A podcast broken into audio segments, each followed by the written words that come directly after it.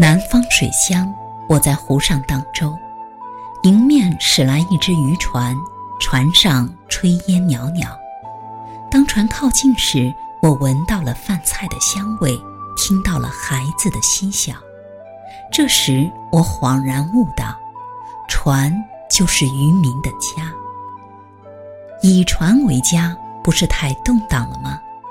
可是我亲眼看见渔民们安之若素，举止泰然，而船虽小，石柱器具一应俱全，也确实是个家。于是我转念想，对于我们，家又何尝不是一只船？这是一只小小的船，却要载我们穿过多么漫长的岁月。岁月不会倒流，前面永远是陌生的水域，但因为乘在这只熟悉的船上，我们竟不感到陌生。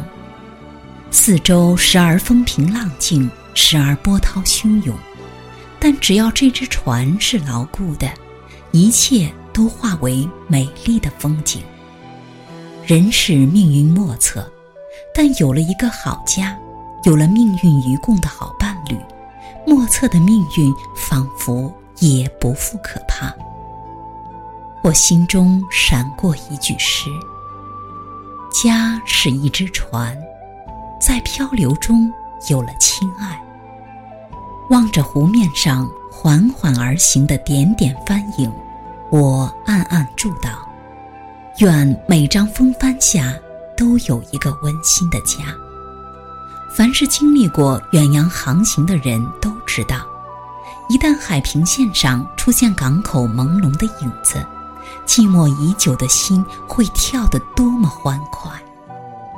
如果没有一片港湾在等待着拥抱我们，无边无际的大海岂不令我们绝望？在人生的航行中，我们需要冒险，也需要休憩。家。就是供我们休憩的温暖的港湾。在我们的灵魂被大海神秘的涛声陶冶得过分严肃以后，家中所泄的噪音，也许正是上天安排来放松我们精神的人间乐曲。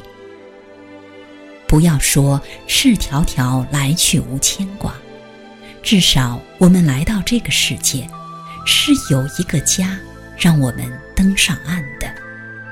当我们离去时，我们也不愿意举目无亲，没有可以向之告别的亲人。倦鸟思巢，落叶归根。